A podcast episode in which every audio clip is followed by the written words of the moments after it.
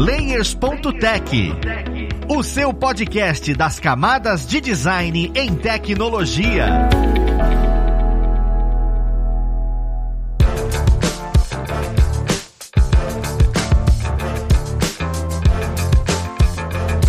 Olá, ouvintes! Eu sou o Luiz Lima, designer e professor aqui na plataforma Lura, e vamos para mais um Layers.tech, o seu podcast das camadas de design em tecnologia. No papo de hoje, nós vamos conversar sobre iluminação na produção. A gente já falou meio que sobre iluminação, mas agora eu quero entender melhor qual é a importância disso no momento em que você vai produzir um conteúdo. Principalmente hoje em dia, né? Que é tão fácil produzir pra internet. Mas vamos lá pro papo ver quem vai ajudar a gente com essa conversa. Hoje nós temos dois convidados ilustres, olha que interessante. Nós temos aí o Mário Souto, o famoso Dev Soutinho. Seja bem-vindo, Mário. Olá, pessoas! Eu sou o Mário Souto, olha aqui, e eu tô roubando a, a entrada da pessoa que vai vir depois aqui, olha só. Eu tô me sentindo plagiador aqui agora. e se as pessoas estão acostumadas aí, já sabem que o nosso outro convidado é o Anderson Gaveta. Seja bem-vindo, Gaveta. Olá, pessoas de verdade! Para de roubar minha entrada!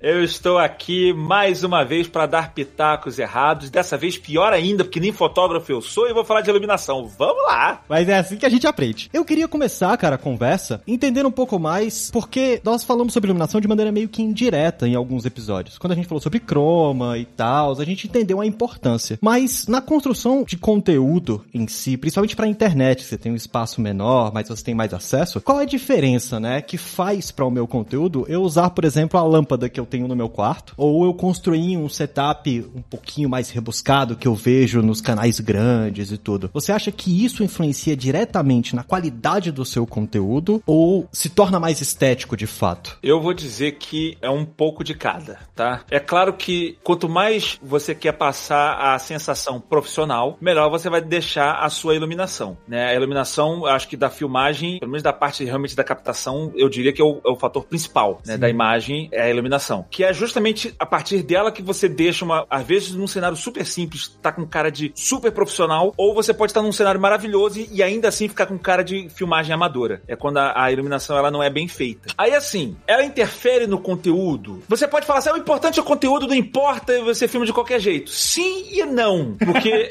eu, por exemplo, quando eu falo de música, eu falo isso, a gente vai moldando a sensação do ouvinte pro que a gente quer. Eu boto uma música mais alegre, uma música mais triste, tal, tal, tal. A imagem também vai moldando o emocional de quem tá assistindo. Então, se você coloca uma imagem muito avermelhada e muito escura, muito dark, você tá falando de uma coisa clara, isso vai ser somada à mensagem que você tá passando, entendeu? O jeito como a imagem ela é mostrada é somada no final, né? Então, imagina, eu tô todo dark assim, eu quero falar de amor. Amor é muito bom. Conheci a Lívia 10 anos atrás e foi ótimo. Cara, você tá prestando atenção na mensagem que eu tô falando, mas eu tenho certeza que ela tá aparecendo de outra forma na sua percepção. É o jeito que eu tô. Isso que eu tô só usando a voz. Se eu boto um visual soturno, eu vou passar uma mensagem para você, entendeu? Aí a gente tá falando. Isso é comunicação visual pura. A gente estuda isso daí em publicidade, né? Você estuda as, a ciência das cores, né? Eu acho que eu já falei isso aqui em outro episódio. Quando a gente vai fazer propaganda, eu lembro que na faculdade eu estudei muito sobre isso. Então, o preto passa uma sensação X, o branco passa outra, o laranja eh, remete muita criatividade. Quando você vai falar de comida, você normalmente coloca cores vermelhas e amarelos, que isso, ah, isso tende a puxar mais a fome, que é o contrário de você usar verde e azul. Azul remete mais à limpeza, quando, por isso que você vai ver muito produto de limpeza, é azul, é verde, é esse tipo de coisa. Ou saúde. Então, assim, são mensagens subliminares que você passa. Dá para fazer sem isso? Dá, mas você reforça a sua narrativa quando você bota as cores, as luzes, todos esses elementos para andarem a seu favor. Mais do que isso, quando você tá querendo fazer um vídeo parecer mais profissional, como é o, o meu mote do vídeo que eu faço na Lura, né? a iluminação conta muito a favor. Então, se você usa a luz da tua casa vindo só de cima, você vai ficar com aquela sombra vindo com a luz lá de cima, o famoso olhinho de guaxinim, né? Aquela a sombrinha só dentro do teu olhinho ali. Vai parecer que você tá na casa da mamãe só fazendo um vídeo. Não passa seriedade do tipo, cara, esse cara tá fazendo um vídeo pra internet, é um conteúdo exclusivo. É só um cara que ligou a câmerazinha e tá gravando. Depende muito, sei lá, é, que você pode ver o Whindersson que gravava com a GoPro em cima da caixa de sapato. Sim, fazia parte da comunicação dele ele ser bem povão, vamos dizer assim. As piadas dele têm essa pegada povão. Não era um negócio rebuscado, era um negócio tipo, ele fala muito do, do homem comum. Então eu acho que a, até a iluminação nisso ajudava. E ainda assim, ele não usa a iluminação da sala, não sei o que lá. Ele se dá o trabalho de procurar uma janela, uma cortina, que aí tem mais ou menos aquela luz indireta, e ele coloca, ele se filma de frente para uma janela, que é a luz de janela, que é a luz natural. Ainda assim, é uma visão um pouco mais agradável, entendeu? Então, eu acho que influencia. E é legal de dizer também, né, que quando a gente começa a falar de iluminação e tudo mais, né, eu pego que, pô, acho que nos últimos. Eu comecei o canal faz um ano e sete meses, né? De quando eu comecei até agora, eu fui evoluindo na iluminação, né? Isso é uma parte importante de falar, putz, você dificilmente vai começar fazendo uma parada super profissional, tipo a, a, a Lousada, que faz as paradas pro, pro Jovem Nerd, o pessoal do, é. do Luquinhas também que faz umas paradas bem legais. Inclusive, o Luquinhas que me ensinou quase tudo que eu, que eu aprendi, junto com o Gaveta. O Gaveta não sabe, mas ele foi olha aí. iluminação também, olha aí com, com o vídeo do YouTube dele. E, pô, às vezes, só pra não ter essa iluminação do teto, se você tiver uma abajur e você conseguir com a lâmpada branca, às vezes, putz, nem precisa se preocupar tanto na especificação técnica, mas uma lâmpada branca que você bota um papel higiênico na frente, crianças, cuidar pra não queimar a casa aí, você já consegue pegar essa luz que ia vir dura com o papel higiênico, você dá uma difundida nela, você joga ela na parede pra botar na sua cara, essa luz que tá 100% só uma fonte só, já fica muito melhor do que essa luz que tá vindo do teto, né? E não é uma parada, uma parada profissional, você não gastou 500, 600 reais pra comprar uma coisa, você pegou um, uma parada que você já tinha em casa com a lâmpada e papel higiênico e já começa a resolver, assim. É meio MacGyver, mas é uma forma de começar a ter uma alternativa, assim. É MacGyver, mas olha, eu aqui usava até bem pouco tempo, uso ainda, volta e meia, papel manteiga. Olha Vai ali na papelaria, papel manteiga, baratinho, tu compra, bota na frente da lâmpada, pronto, resolve. É um macetinho simples que, que salva a tua vida. Uma das coisas que eu acho interessante porque o, Gaveta, ele falou sobre essa ideia de iluminação, ele falou, ah, não conheço tanto porque eu não sou fotógrafo. Claro, o fotógrafo vai conhecer muito mais, mas você produz, você querendo ou não, tá com vídeo há muito tempo. O que eu acho engraçado do Mário é porque o canal dele é sobre dev, é desenvolvimento, não é essa parte artística. E mesmo assim, eu queria entender, você foi realmente buscando esse conhecimento de iluminação porque você sentiu necessidade? Quando você mudou a iluminação, teve diferença dos seus usuários, por exemplo, falando, caramba, agora é mais agradável ver, ou é uma coisa muito abstrata, né? Você se sente bem, você mostra profissionalismo, ou isso tem um retorno mais notável por quem consome o conteúdo de vocês? Cara, eu vou falar uma parada que assim, alguns amigos meus falaram, e eu olhando eu vejo a diferença, assim, né? Quando eu comecei a gravar, eu era só um fundo branco. Então era o fundo branco, tinha a luz de contra laranja, né? Só pra dar um contrastezinho ali, mais ou menos igual tem a vermelha hoje. E aí. Isso era o que tinha, assim. E aí eu falando, e aí cortava, ficava a bolinha pequena no vídeo, aí mostrando o código, porque no final das contas, o conteúdo do meu vídeo é o código. Mas quando eu boto as coisas que tem aqui atrás e monto o fundo e tem esse jogo de iluminação, fica como se fossem easter eggs que vão gerando identificação com a pessoa. Então a pessoa vê que eu gosto de Zelda, a pessoa vê que eu gosto do Pikachu, e ela vê o, o presentinho do GitHub, que é uma empresa que é popular no mundo de tecnologia e tal. Então essa construção de cenário foi ajudando a, a, a ir montando esse background que gera identificação com diferentes tipos de pessoas que vão assistir no vídeo. E foi a parada que a galera falou, pô, a galera vem no vídeo agora, além de ela comentar do código, ela pergunta, pô, que livro que você já leu, do não sei o quê, ou, ah, você jogou o último Pokémon, sabe? Então você começa a tornar uma parada mais pessoal, e a iluminação ajuda para o fundo não ficar competindo com a pessoa. O Gaveta pode até falar agora se tiver tudo errado aqui. A iluminação no, no fundo, ela é bem mais escura do que é que tá na minha frente aqui. Então tem camadas de iluminação onde você consegue ver o fundo, mas o destaque sou eu, e dá pra você pegar isso de forma sutil do que tá rolando atrás, assim, sabe? É o fundo branco funcionava, mas dessa forma eu consegui gerar essa identificação que, putz, no vídeo eu dificilmente vou falar de Pokémon, a menos que eu use como algum exemplo, assim. Mas a pessoa que gosta disso pode criar alguma identificação a mais comigo por ver essa referência. E você dá um tom também, né? É diferente. O fundo branco fica a critério de quem tá assistindo criar o contexto. Quando você bota Zelda e uma coisa dessa, assim, você já tá dando um, um ponto de partida pro cara, olha, eu vou ver um vídeo que seja de código, mas é um cara que gosta de cultura pop, fala de uma maneira mais leve, tal, tal, tal. Então, assim, você tá setando já a pegada. Se olha eu fosse fazer um vídeo institucional, vai botar aqueles livros atrás, aquela coisa séria, sabe? Oi, vamos começar. Então, assim, sem, sem começar a falar, você já sabe que vai ser aquela parada sonolenta. Vamos falar hoje da tecnologia do C Plus Thunderbolt.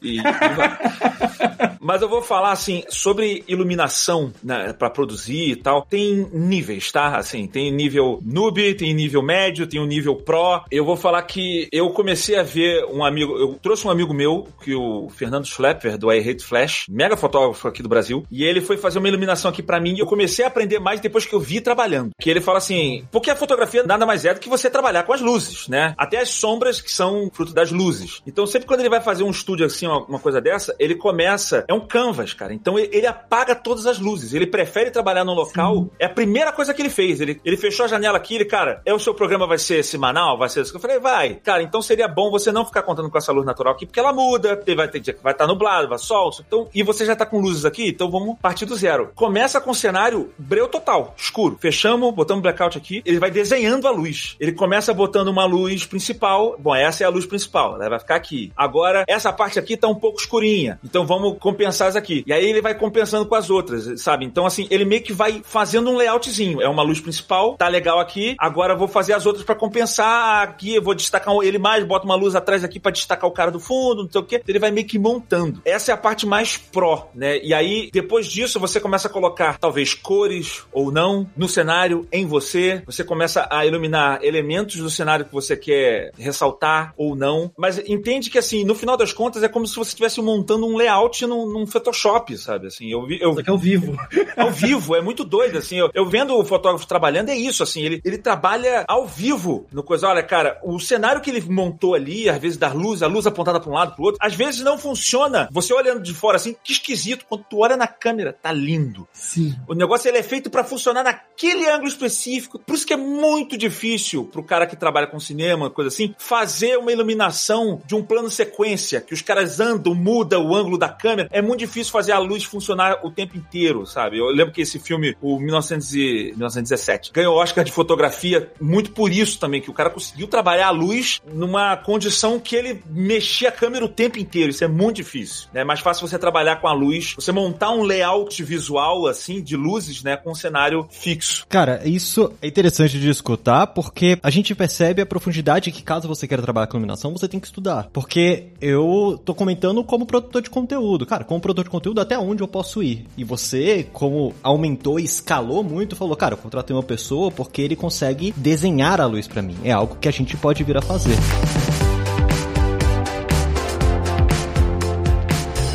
Só que quando você fala desenhar a luz, meio que você tem tanto espaço como lugares para colocar a luz. Porque não é todo mundo, por exemplo, eu fico imaginando, imagina uma pessoa que tá em casa e fala: "Caramba, eu tenho que colocar uma luz aqui". Ele não vai ter um bocal na parede lateral dele, porque não vai ter fiação e não é assim que a luz funciona, normalmente fica no teto. E aí, o, o que que a gente pode utilizar para poder deixar isso, né? Eu sei que existem nomes como softbox e tudo, mas quais apetrechos a gente consegue para poder colocar luzes nessa questão lateral, em cima, né? Onde é que eu consigo achar isso? Assim como espaço. Qual é o espaço que a gente precisa ter para isso? Mínimo, né? Agora, Luiz, você trouxe um ponto que eu sofri bastante no seu o, o, Gaveta. Eu sei que o Gaveta ele conseguiu meter uma luz que fica atrás dele. Não sei se ainda tem essa. No cantinho da parede você tem uma luz que Foi, fica, foi, azul. finalmente. Eu nem tô usando mais ela agora. Ah, enfim, mas você conseguiu jogar no canto lá. Sim. Mas, por exemplo, né, no meu caso, eu moro de aluguel, né? E aí eu queria ter um, um, um setup de luz que fosse fácil de eu portar para outros lugares e que não ocupasse muito espaço. Que, por exemplo, você falou do softbox, né? Quando você vai ver o softbox, você fala, nossa, tá 200 reais, 300 reais, às vezes um kit com dois e uma girafa, assim, você fala, nossa, tá em conta. Mas aí quando você bota na sua sala, não funciona, porque a sua mesa ocupa um espaço que o softbox ia ficar assim. Então acho que, se possível, né, se você conhecer alguém que tem equipamento de fotografia e tal, tentar testar ou simular o espaço, pegando umas medidas e tal, é uma parada legal. E primeiro tentar pegar, putz, às vezes só com a câmera e tentar olhar qual que é a distância que você quer, tentar simular um pouco essa iluminação antes de investir no equipamento para valer. Por quê? Quanto menor o equipamento, tem tendência a ele ficar mais caro. Então, pô, softbox é mais barato, por quê? Porque são quatro bocais, dois bocais, ligados numa estrutura que tem um fusível e uma parada que liga na tomada. Só que aí você precisa do tripé também e tal. Quando você vai pra uma parada um pouco mais cara, você começa a ter, alguns painéis de LED. Tem até aquela, acho que tem uma marca que chama Yongnu, que eles têm uns painéis super bacanas. E, putz, aí já vai pra uma faixa de uns 600, 600 reais. Você compra no AliExpress, consegue até mais barato, assim. Mas é a parada que ocupa menos espaço, mas aí, putz, você vai botar onde? Você vai botar no chão? Você vai precisar do tripé. Você vai botar na mesa? Você vai precisar de uma espécie de, de tripézinho ali, mais um clamp pra pôr na mesa e deixar pendurado, por exemplo. É legal começar dessa diversidade de opções que tem, porque às vezes, a partir do ângulo da câmera que você quer, você vai começando a montar esse canvas, né? Você tem algum outro ponto disso, Gabriel? Eu posso usar o meu próprio exemplo, porque eu sempre fui leigo nesse assunto e eu comecei a pesquisar muito para fazer o meu cenário tal. E aí eu comecei a ir pelas dicas principais, né, que as pessoas falam, que é, por exemplo, de iluminação, o mais comum é, são os três pontos de luz, né, three point lightning, que eles chamam. Até antes de falar disso, o fotógrafo normalmente ele fala que assim, não é que tem uma luz errada errada. Depende da intenção que você quer dar pra sua filmagem, que você quer despertar na pessoa, entendeu? Então, por exemplo, a gente tava falando lá do, do papel manteiga lá no início tal, a sombra dura, né, que se você botar uma luz direto vindo em você, você vai produzir sombras duras no seu rosto, que é aquela sombra bem definidona. Isso não é errado, é um estilo, né? E, por exemplo, se você fizer cinema noir, então, o cinema noir é todo feito com sombras bem duras e tal. E ou alguma coisa, você quer fazer um, um, uma coisa mais dramática, assim, você tende a dar uma, uma impressão mais dramática, mas pode ser a sua intenção. A gente vê que quando a sombra é mais esfumaçadinha, tende a dar uma sensação mais agradável para quem tá assistindo. E essa sombra esfumaçada, você consegue ela quando você faz uma luz indireta, ou seja, a luz não batendo diretamente em você. Ou quando ela rebate alguma superfície, ela bate na parede para depois voltar em você, você ilumina a parede e o brilho da parede está te iluminando, a sua sombra vai ficar bem calma, e isso pode acontecer no teto, ou por isso que a gente chama, a gente faz as softbox, que ela já faz isso para você. Ela bota um papel, um pano, um tecido, alguma coisa branquinha na frente, porque ela espalha a luz, não fica aquele foco de luz. Então quando ela vai fazer a sombra em você, vai ficar aquela fumacinha, né? Vai ficar esfumaçada, fica, tem que ficar mais agradávelzinho. Mas entende que isso é um, é um estilo que você pode seguir, assim como vários outros. A primeira coisa que eu quis ver era em relação ao efeito que as luzes fazem em relação à direção no seu rosto, por exemplo. Se você botar a luz muito embaixo, fica meio com um negócio meio filme de terror. Dá uma sensação filme de terror, aquela luz vindo, vindo de baixo. É legal, se você bota muito em cima, se você bota tota, a luz totalmente acima da sua cabeça, fica parecendo luz de casa. Luz de, né? Tô na casa dos meus pais filmando só. Se você botar ela muito reta em relação ao seu rosto, pode não ficar tão agradável porque dá um. Você não cria nenhum tipo de sombra direito no teu rosto, fica só aquela, um papel chapado, assim. Foto de RG. Então, assim, foto, exato, fica foto de RG, aquela foto que você fica, pelo amor de Deus, né? Aquela foto que acabou a foto, parece que você tá apertado pra ir no banheiro. Então, assim, a gente tenta dar uma sensação um pouco mais natural. Então você bota ela um pouco pra cima, mas não tão pra cima assim, pra parecer que é um mais ou menos na direção do sol, meio pôr do sol, mais ou menos ali pra cima. Tem gente que fala assim: ah, o certo é você botar a luz totalmente na frente do teu rosto. E a, e a galera que já é o fotógrafo já não gosta tanto de fazer isso, porque ele fala, cara, o ideal é você tentar se destacar um pouquinho do fundo. Porque senão, se tudo chama atenção na sua imagem, cansa, né? É, é ideal a pessoa que tá falando se destacar um pouco do fundo. Então, quando você bota a luz um pouquinho mais pro lado, na diagonal, assim, a 45 graus, sei lá, um pouquinho mais pro lado, um lado do teu rosto vai ficar um pouco mais claro, o outro lado do teu rosto vai ficar um pouco mais escuro. Então, você gera profundidade, tridimensionalidade no seu rosto. Você cria volume, entendeu? Você não fica só aquele papel eh, chapado na frente de um, de um cenário. É um objeto 3D, entendeu? Você, quando você quer ver que um objeto ele tem volume, você vai girando um pouco a luz dele. Então, é meio que isso, entendeu? Então você começa a dar profundidade pro locutor, né? Ou seja lá pro subject, tá falando ali. Então, assim, eu comecei a aprender esses conceitos, sabe? Olha, a luz um pouquinho de lado para dar mais volume. Não deixar o fundo brigar tanto com a parte da frente. A luz, quando eu fico, pelo menos filmando pessoas, a luz um pouco mais de cima tende a dar um tom um pouco mais natural. E aí, essa é a primeira parte em relação à, colocação de, eh, do ângulo da luz, né? Que você perguntou. Se você tá num local mais apertado, fica difícil. Então, aí você começa a lidar com coisas como eu tava lidando. Sei lá, eu tava num local muito apertado e eu botava a luz, comprei a luz pronta, ela era muito forte. Então eu ficava, pá, estourava a luz. eu precisava de uma luz com dimmer, que é, né, pra regular a intensidade. A luz com dimmer era mais fraca. E aí eu busquei um abajuzinho com papel manteiga, funcionou. Aí eu, tu pega o abajur, mas ainda ficou muito forte. Em vez de comprar outra luz, eu comprei mais papéis manteiga. Comprei três. Cara, iluminação é a arte da gambiarra. Você bota uma placa de papel manteiga. Ah, mas a, a, luz que vem aqui, ela é muito azul. E eu queria que fosse mais amarelo. Aí a gente foi comprou aquele papel celofane que tem. Aí eu tenho vários. Todo fotógrafo tem vários papéis celofane. celofane. Você pensa que os caras às vezes vão comprar um equipamento especial. Papel celofane. Pega papel celofane, bota na frente. Você já começa a desenhar um pouquinho, bota um pouquinho mais de amarelinho, um pouquinho mais de laranja, que aí já não fica tão bizarro tal. E aí você começa é, a tentar igualar as cores para ficar mais ou menos dentro de uma paleta de cores. E aí você vai desenhando assim, entendeu? E é legal de falar, atenção disso que o Gaveta trouxe, né? Que eu vim trazendo mais um viés do lance que eu sofri, porque, tipo assim, eu não tinha nenhuma experiência prévia, né? Uhum. Então, eu gravei alguns equipamentos que me ajudaram a gastar menos no processo, né? Mas o que eu vejo é super importante. Quando você for falar de cor, todas as lâmpadas coloridas, se elas forem muito fortes, elas são super caras. Então, sempre tenta, antes de sair apostando na lâmpada colorida da, da Philips, que é um rim, você, você vende um rim pra, pra fazer aquela lâmpada colorida deles lá. Coisa no Brasil, né? No Brasil é super caro. Acho que uhum. até,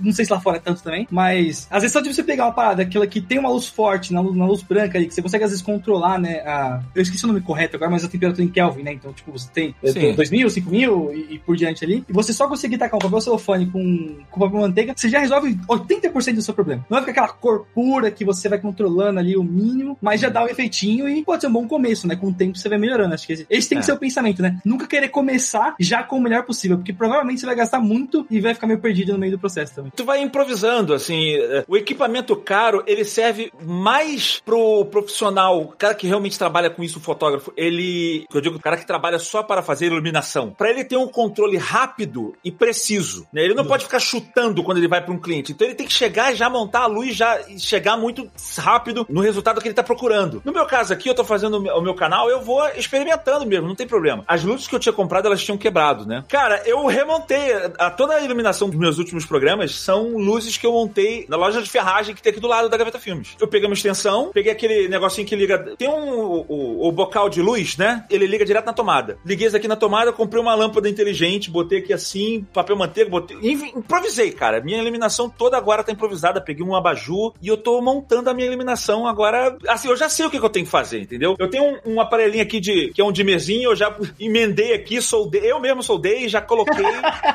tô falando, eu já tô Gosta montando- sim, gosta sim. Tô fazendo a minha iluminação. Peguei um abajur, botei ali atrás. Quem tá vendo o podcast não sabe disso. A minha luz é uma ring light que eu comprei. Peguei um, um tecido que eu tinha aqui, que era branquinho. Botei na frente e ele serve como esse difusor, né? Ele deixa a luz melhor. A gente vai improvisando com o que tem. Desde que você entenda o conceito do que, que é a luz, de como a luz tem que ser, você pode ir trabalhando com isso. Olha, a luz tá muito forte aqui na cara. Aqui a minha luz tá muito forte. Então eu já sei que eu vou ter que diminuir a luz. Não, gaveta, não tem um dimmer. Então vai botando a luz mais pra trás. Exato. Aí quando você bota a luz mais pra trás, talvez tenha um outro problema, que ela começa a iluminar outras partes do cenário que você não queria iluminar. A gambiarra vai aumentando. Tipo assim, ah, eu chego pra trás, eu tô bem iluminado, mas agora o cenário tá iluminado. Aí o que, que eu faço? Eu comprei cartolina preta. Boto com o pregador do lado da luz, assim, pra não pegar no cenário. Nesse momento que eu estou gravando isso daqui, eu tô com o cenário aqui, tem aqui uma cartolina preta, que é Estragou. é, eu boto cartolinas e coisas pretas, sabe? Coisa assim que não é muito translúcida. Boto com pregador mesmo, assim, do lado, pra não vazar luz no cenário só onde eu quero que ela ilumine. Tu vai montando a luz que Ô, você ô, quer. Gaveta, isso que você trouxe é uma parada legal, né? Porque eu lembro quando eu tava aprendendo, acho que foi o, foi até o, o Luquinhas que comentou comigo, que ele falou que você tem que pensar que a luz é como se fosse um líquido, né? Então você vai preenchendo o ambiente com esse líquido de- e, e vai moldando o caminho dele. Então, putz, você usa a cartolina preta pra direcionar ele. Tem os equipamentos lá que às vezes vão fazer mais sombra, menos sombra. Às vezes, Aham. sei lá, você quer limpar a sombra do fundo pra não parecer que da- da onde tá vindo o ponto de luz exatamente. Então tem, tem várias técnicas e, e é sempre isso. Tipo, outro pensamento legal também é que você não vai resolver em 30 minutos. Você vai sentar ali, vai ligar sua câmera, vai deixar do jeito que você quer e vai testando. Bota num lado, bota pro outro, senta, desliga tudo de novo. Ah. Aí, putz, se você quer fazer o fundinho colorido igual o meu, eu sofri muito porque a luz da frente tava matando a luz do fundo. Aí você liga só o fundo, vê um jeito que fica legal e aí você ajusta da frente e vai baseando. Assim, É. você ganha tudo, em algum ponto você abre mão ali, é um cobertor curto no frio, né? Sempre você puxa um lado e descobre o outro.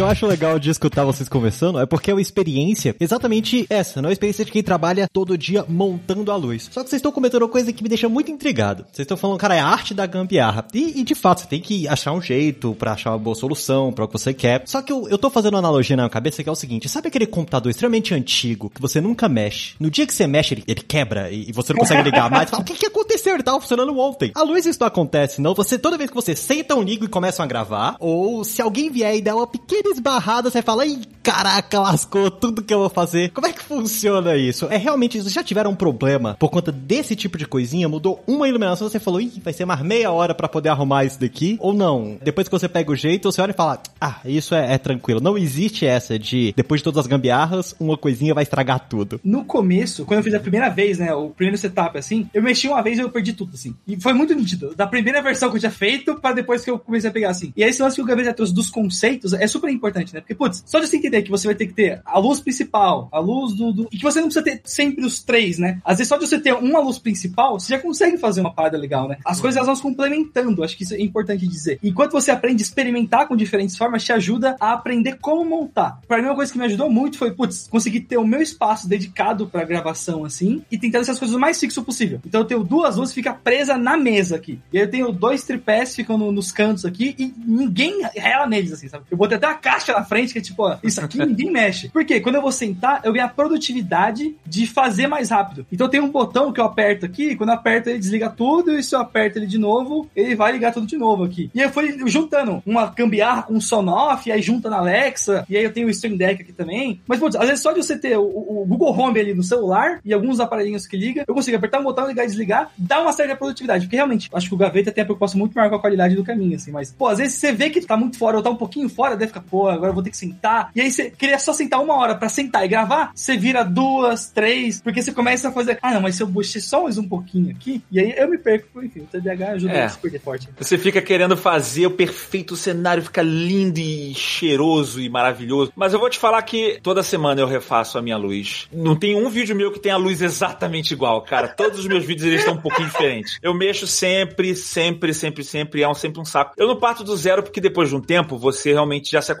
Eu já sei onde funciona, eu já sei os settings que eu tenho aqui na gaveta filmes para que funcionem. Agora, quando eu vou para um outro cenário, é um Deus nos acuda para mim, né? Eu, eu tenho um problema com isso. Eu tento partir de um, de um local que eu já conheço, mas eu meio que refaço volta e meia. E eu agora, como eu tô num período do meu canal que eu tô atualizando meu canal, a gente fez uma nova identidade visual, eu tô testando luzes no cenário, luzes não sei o que lá. Então, assim, tá uma certa trabalheira, assim. É, é muito refazer, muita coisa. Tem coisas que você às vezes não espera. Sei lá, eu, eu botei o meu monitor aqui com uns brilhos saindo dele, laranjas tal, não sei o que, e a luz lá do fundo eu botei azul. Tava experimentando, né? Só que a minha câmera que eu filmo, ela tem foco automático. E eu tava reparando que quando eu boto o fundo laranja no monitor, eu perco o foco no meu rosto muito mais fácil. Porque ela começa a confundir com o meu tom de pele. Então ela toda hora ficava focando lá atrás. Cara, e o vídeo que eu fiz assim, toda hora saiu o foco da minha cara. Aí eu falei, já sei que eu não posso botar laranja ali no monitor, senão eu vou me ferrar. A não ser que eu deixe o foco fixo. Então, assim, quando eu já não quero botar o foco fixo, já boto o fundo do monitor azul. Então, se ele é azul, isso daí já vai mexer com o resto das coisas que eu tô fazendo no meu cenário, entendeu? Então, uma coisa que puxa outra, que puxa outra, que puxa outra. Claro, isso a gente tá falando para você que quer montar um cenário, coisa, não sei o quê. Gaveta, eu só quero chegar e gravar um negócio rápido, não é nada demais. Segue só os conceitos mais básicos, assim, que a gente tava falando. A luz natural, ela sempre vai agradar, ela tem um problema de você não controlar muito ela. Então, assim, é uma gravação pequena, vai na luz natural. Recomendo não fazer meio-dia, porque lembra que eu falei assim, quando a luz fica muito em cima, você fica com a sombra de, de guaxinim no olho tal. Então, é ideal você, no meio da tarde pro final da tarde, é bom. A luz da janela é legal, mas se você tiver uma coisa mágica chamada cortina, é melhor ainda, porque ela não vai deixar a luz entrar direto ali, né? Ela vai dar uma, uma acalmada, você não vai ficar aquela luz estourada que a gente chama, né? E você tem mais essa liberdade. Trabalhar com luz indireta, não, não vai ser luz da, da janela, vai ser luz de abajur, alguma coisa assim. Cara, tenta jogar ela para alguma outra superfície, uma parede, pro teto. Às vezes, só de você jogar a luz pro teto, pegar uma luz que você tem forte e jogar ela pro teto, já dá uma iluminação muito mais agradável para a imagem toda,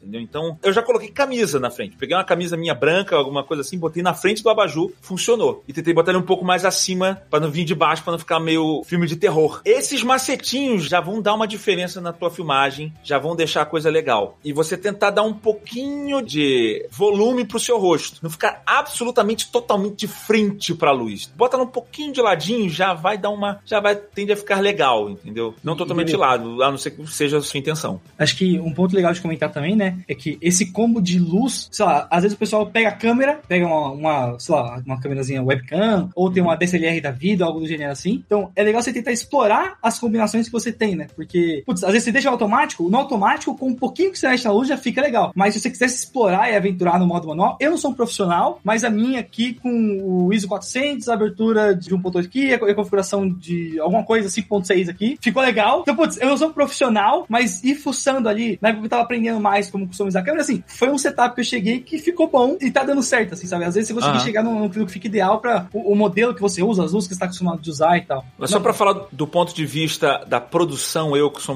editor de vídeo, as pessoas voltam e me perguntam isso. Sempre quando a gente filma luzes tal, a gente gosta muito de uma filmagem, a gente chama de flat, uma filmagem não com muito contraste, porque a gente precisa ter essa liberdade quando a gente vai fazer a pós-produção. Por quê? Por exemplo, quando você filma com uma luz muito forte, sabe quando você fica com aquela cara fantasma agora e a luz fica, a tua cara tá toda branca assim, ou então tá na escuridão e fica só aquela mancha preta. Mas assim, quando você, por exemplo, na parte branca, a gente fala que a luz estourou. Quando você estoura a luz, ou seja, você botou a luz muito forte, a câmera não foi regulada e você gravou dessa forma, eu falo isso daí no curso da Lura também. É uma coisa muito legal que você perdeu informação. Aí, meu amigo, o seu espírito sai pelo teu ouvido. Porque quando você estoura a luz, ou seja, tá tão clara aquela região toda do teu rosto, só aquela mancha branca, nem depois na pós-produção você consegue resolver. Porque você perde todas essas nuances que você tem do rosto, marca, tudo. Fica só aquela mancha branca. E se você tentar reduzir o brilho depois ali na, na pós-produção, na edição, essa informação que tá ali do teu rosto, ela foi perdida, porque é só uma mancha branca, entendeu? Não, não dá para trazer mais aquilo de volta. Por isso que quando a gente filma, a gente tenta deixar um negócio mais meio neutro, assim, é, fica meio acinzentada, tenta não botar um contraste tão forte. O que a gente fala é, para ficar mais fácil de entender, é não tentar deixar o branco tão branco e o preto tão preto. A parte mais clara da tua imagem, não deixar ela branca demais. Tenta deixar ela não tão branca assim. E a parte mais escura da tua imagem, não deixa no breu mas tenta deixar um,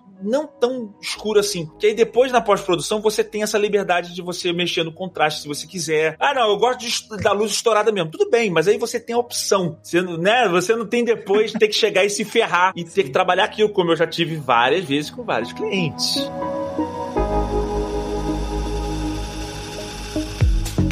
E uma das coisas, cara, que você falou é interessante, porque é pós-produção. Até que ponto eu posso me munir de informação me munir de, de configuração na pós-produção e não antes, né? Por exemplo, eu consigo melhorar contraste, eu consigo dar tridimensionalidade na pós-produção. Por exemplo, você mexe muito com essa parte de vamos editar o vídeo e tudo, afinal é o seu core. Já do Mário, não. Você trabalha muito na pós-produção, Mário, dos vídeos, porque isso demanda tempo. E para quem vai produzir conteúdo em que o conteúdo não é necessariamente o vídeo, não sei se você tem esse tempo para demandar então, quem tá começando a construir conteúdo, é necessário ele entender essa pós-produção tão profunda para poder mexer na iluminação ali, já que ele não tem um espaço, já que ele não tem material, ou a gente tem muita limitação da iluminação na pós? Do meu caso hoje, né, na parte da edição, quem tá mais tocando né, toda semana junto comigo é o pessoal da Lei lá com o Luquinhas e tal, mas em compensação, eu também já sabia editar, tanto que eu, que, no passado aí, ó, eu comecei a editar copiando um monte de coisa que o Gaveta fazia lá com o Jovem Nerd e tudo mais.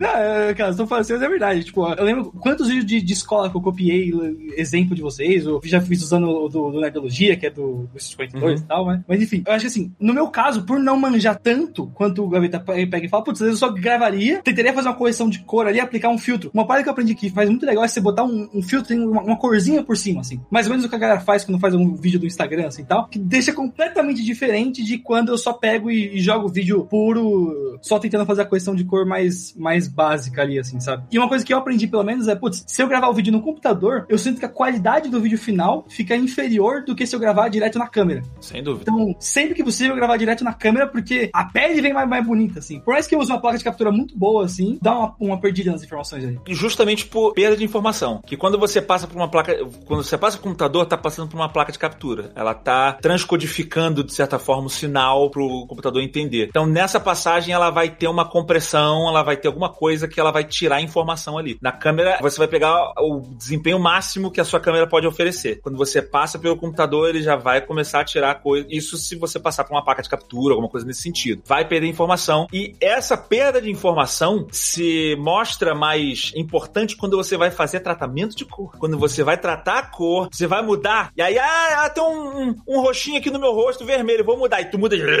fica aquele negócio reto na tua cara assim. e tu, uh, Quanto menos informação a tua imagem tem, mais ferrada vai ficar o tratamento de cor. É por isso que a gente, quando a gente vai fazer a filmagem, a gente tenta não só mexer nos contrastes e coisas assim, mas tentar filmar na melhor qualidade possível. E aí, Luiz, tem até um lance que você pode gravar em RAW, né? Você pode gravar no. Assim como tem na fotografia, você tem também filmagens com arquivo RAW, arquivo bruto, que por mais que você tenha feito um equilíbrio de cores específico na hora da gravação, se você tem um RAW de verdade mesmo, você pode alterar isso tudo depois na pós-produção. Então, assim, pode mudar na, a temperatura de cor, né? Tá meio amarelado, tá meio azulado. Algumas você mexe até com foco, cara, mas ainda assim, esse lance do desenho da luz, da tridimensionalidade e volume das coisas, isso daí você não vai mexer, mesmo que seja RAW. Tem como mexer? Tem, mas aí você vai ter que usar artifícios de pós-produção pesada, que é você vai criar uma luz artificial. Já fiz? Já fiz. Eu crio uma luz 3D artificial para tentar desenhar uma luz. A pessoa que eu tava fazendo tinha uma luz que tava vindo na orelha direita dela. Então eu criei uma luz virtual pra simular aquela luz vindo ali na orelha dela, tal, tal, tal. Dá pra fazer. Mas se eu tivesse feito na filmagem, teria ficado muito melhor. Porque fica natural, vai ficar muito mais convincente, vai ficar muito mais bonito e você vai ter aquele controle ali na hora. Então, assim, pra um, alguma coisa de qualidade extrema, você já tenta fazer na, na filmagem. E isso daí já responde um pouquinho o que você perguntou, do quanto a luz ela pode influenciar ali na pós. Pra mim, influencia especialmente em takes muito bem planejados, especialmente takes com efeitos especiais. Então, assim, tem um efeito especial, já sei que vai vir uma luz azul. Eu vou tacar um Hadouken. E eu vou tacar um Hadouken e eu vou tacar um Hadouken fixo ali. Tchá, não sei o que lá. Seria prudente eu já colocar essa luz do Hadouken já na cena, é emitindo a luz ali no meu rosto, porque você vai fazer a emissão de luz real de como se teria uma bola de luz na minha mão ali, entendeu? Muito melhor do que você fazer na pós, vai passar muito mais a sensação de que eu realmente estava passando a magia ali na hora. E lembrando que os efeitos, eles sempre são. A intenção é que o efeito seja mais crível possível. Então a iluminação, ela ajuda muito nisso. Isso se não falar de chroma key. Aí chroma key é, aí é mais ainda, né? A luz é fundamental. Ainda no chroma key, por mais que você está iluminando ali certo, tal, para você se destacar do fundo e o fundo ficar bem verdinho, bem destacado, se você tá pensando em fazer um chroma key e o cara tá numa sala que tem uma luz roxa, sei lá, uma luz roxa forte, alguma coisa assim, de repente é legal você tentar fazer ele no chroma key e tentar botar uma incidência de luz roxa em cima dele, ainda que tentar isolar ela para não pegar no chroma key, mas pegar na pessoa, né? Que seja só de um lado, que vai fazer ser convincente. E só para fechar esse lance de pós, tem que ver também o sensor das câmeras, muitas vezes eles captam melhor algumas cores do que outras. A gente normalmente com essas câmeras DSLR, a gente costuma ter um certo problema com cores azuis,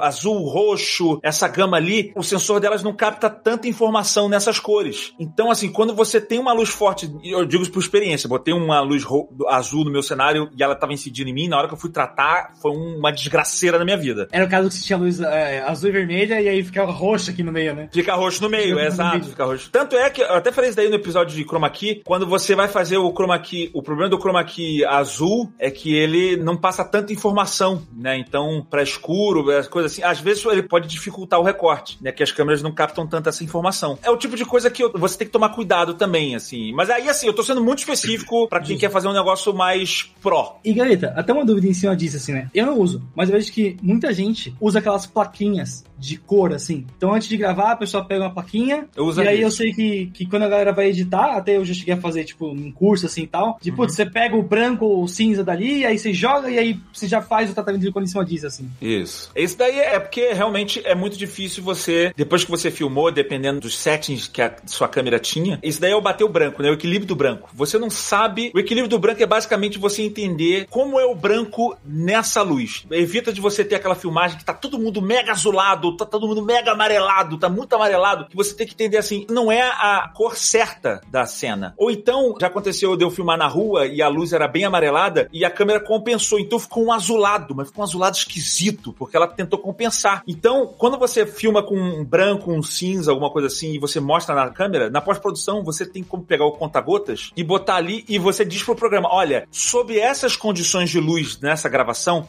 o branco é assim. Aí ele entende, ah, o branco fica amarelado nessa luz aqui. E aí ele compensa a luz do jeito certo. O ideal é você fazer com três tons, né? Preto, cinza e branco. E aí você pega o branco, ó, o branco nessa luz está assim. Ele, ah, o branco é amarelado. O cinza é assim e o preto é assim. E aí ele regula as tonalidades de, de cor da maneira correta, como tem que ser. Tipo assim, o branco é assim, mas eles estavam gravando com uma luz muito amarelona. Aí ele regula e aí fica certinho. E aí você não fica com aquela cara de marciano, né? Tu não fica verde ou sei lá. Ele tenta compensar, né? É, ou então verde. Já peguei filmagem do Jovem Nerd que tava mega esverdeada. Eu tive que compensar aqui, mas às vezes, se tá muito forte, nem na pós-produção você consegue compensar direito.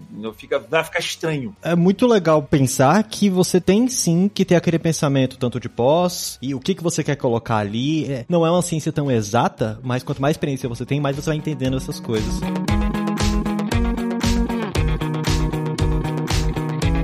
Eu acho que uma última coisa que eu ia perguntar, né, pra gente fechar essa ideia de iluminação, é que vocês comentaram várias vezes sobre luzes inteligentes, o smart lâmpada. Uhum. Como é que isso smart funciona? Lâmpada. smart lâmpada. Melhor. Smart lâmpada. Como é que isso funciona, né? Como é que eu consigo acessar isso? Eu preciso. É, é, aplicativo? Porque eu acho que nem todo mundo conhece, né? Eu, por exemplo, não tenho um Alexa. Então eu vou passar a mínima ideia como é que isso funcionaria. Eu imagino que eu pego o Alexa, se eu bater palma, minha luz vai me dar de cor.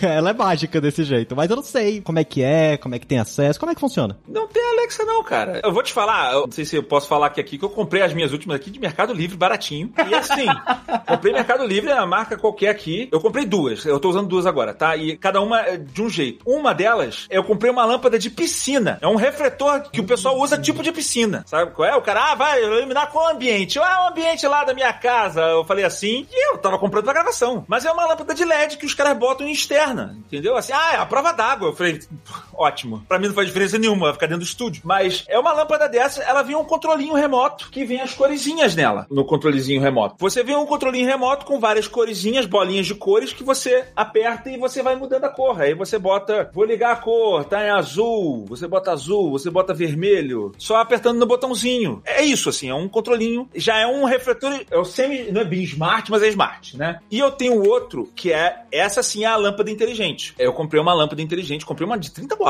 Olha só, achei no Mercado Livre aí. Olha. E aí você compra a lâmpada e você, ele já vem uma instruçãozinha, você conecta com o app do, no seu celular. Então eu baixei o app lá, ele pede lá o Luz da Alegria, sei lá, app, tu baixa, e aí tu instala, e ele pede para reconhecer lá, eu não lembro que você faz só um synczinho, que nem um Bluetooth, sabe? Que você faz um pareamento. Uma vez que eu sincou, já era, ele tá sempre sincado com o teu celular. Eu ligo ela aqui eu consigo controlar a mesma coisa, a temperatura de... Aí depende da luz que você comprou. Posso botar lá vermelho, azul, amarelo, forte, fraca, e você controla assim, pronto. É simples assim. Perfeito. Agora eu imagino como você pode comprar, chegar uma noite em casa, vamos lá, luz de Barry Wright. Aí ele vai baixando o tom, aí vai. aí você já tá aí o outro estágio, que aí você é o que, o que o nosso amigo Mário já fez aí, que é você automatizar a coisa toda, conectar um, ao Google Home, alguma coisa com Alexa. Eu tenho Alexa em casa também, mas aí você fazer um preset, né? Tipo, preset para gravação, é, para clima romântico, tudo a luz baixa, vermelho, tal, tal, tal. Aí você pode programar isso, mas eu nunca cheguei nesse estágio ainda. Mas o Mário pode Olha falar aí. disso. E parece que é uma parada ciência de outro mundo, mas os próprios softwares dessas lâmpadas já dão suporte para tudo assim. E quase todas as lâmpadas que são inteligentes, que elas têm um aplicativo próprio, elas têm alguma forma de você ligar na Alexa ou no Google Home, assim. Ao contrário do que muita gente pensa, você não precisa ter efetivamente a peça aí na sua casa ali, né? Só de você ter o aplicativo no seu celular, ele já serve como um ponto de conexão. Então, às vezes você não tem a Alexa em casa, você não tem o Google Home em casa, mas você compra a lâmpada, tem várias marcas aí, a lâmpada da Alegria é uma ótima marca para comprar suas lâmpadas inteligentes. o que vai variar muito é a questão do quanto que elas iluminam, né? Então, o, o Gaveta trouxe uma que é super incandescente aí tal, de, de exemplo assim tal. Você procurar de reviews, né, do, do quão incandescente você quer a lâmpada. Tomar cuidado, que essas coloridas, elas têm tendência de ser mais fracas, igual eu falei, e quanto mais forte a luz colorida, mais cara ela tende a ser. E assim, e às vezes você não precisa ter necessariamente a lâmpada smart. Por exemplo, o Gaveta disse que ele tem essa de, de piscina, né? Se você começa a ir a fundo nessa galera que faz vídeo de review de coisa de, de casa inteligente e tal, você vê que, putz, às vezes você pega essa lâmpada de piscina e você bota um adaptadorzinho nela, esse adaptador consegue mudar a cor via um outro controlinho, esse adaptador já se integra direto com Alexa ou com Google Home, por exemplo. Então você consegue interceptar essas coisas. É, cara, é um trampo que você vai ter que pegar um alicate, cortar uma coisa e juntar com o visuante, mas às vezes você consegue economizar se você der uma pesquisada, porque é muito de entender o princípio, né? No final do dia você vai ter uma lâmpada que pode ou não receber a cor que ela vai estar tá passando ali, e vai ter alguma pecinha que pode dizer essa cor e que vai fazer a comunicação com a tomada energia. E é essa pecinha que vai ser responsável por, além de gerenciar isso, sincronizar com o celular e tudo mais. Cara, é muito bom saber como é simples isso. Ou tu usa a tua lâmpada e bota papel celofane, como a gente falou, também. Exatamente. Você Ou... vai usar o smart celofane aí. Pra quem é muito fã do, do Jovem Nerd também, e já ouviu aquelas histórias de, de motel lá do Azagal, você pode botar uma berinjela no teto e tá tudo certo. tá tudo certo. Tem a luz roxa aí no teu cenário. É, mas é, é, legal saber essa simplicidade, porque você se sente até mais motivado a produzir quando você consegue olhar e falar, pô, vamos dar cor e tudo.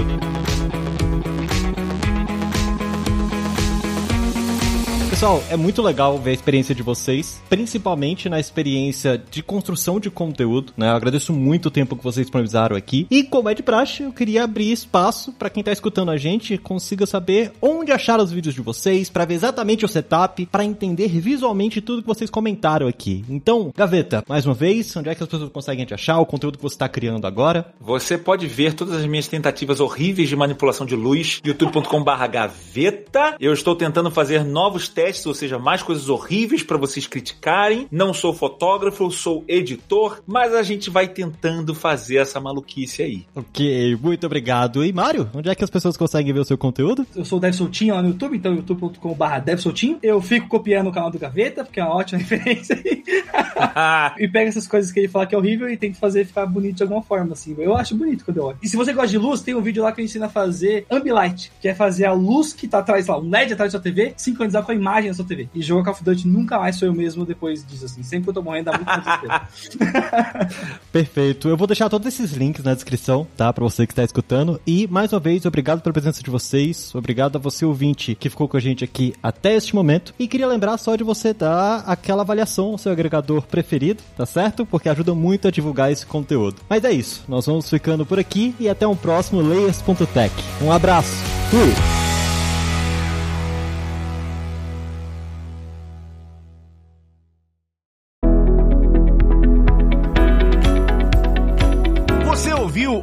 O Layers.tech, uma produção alura.com.br. Edição Radiofobia Podcast e Multimídia.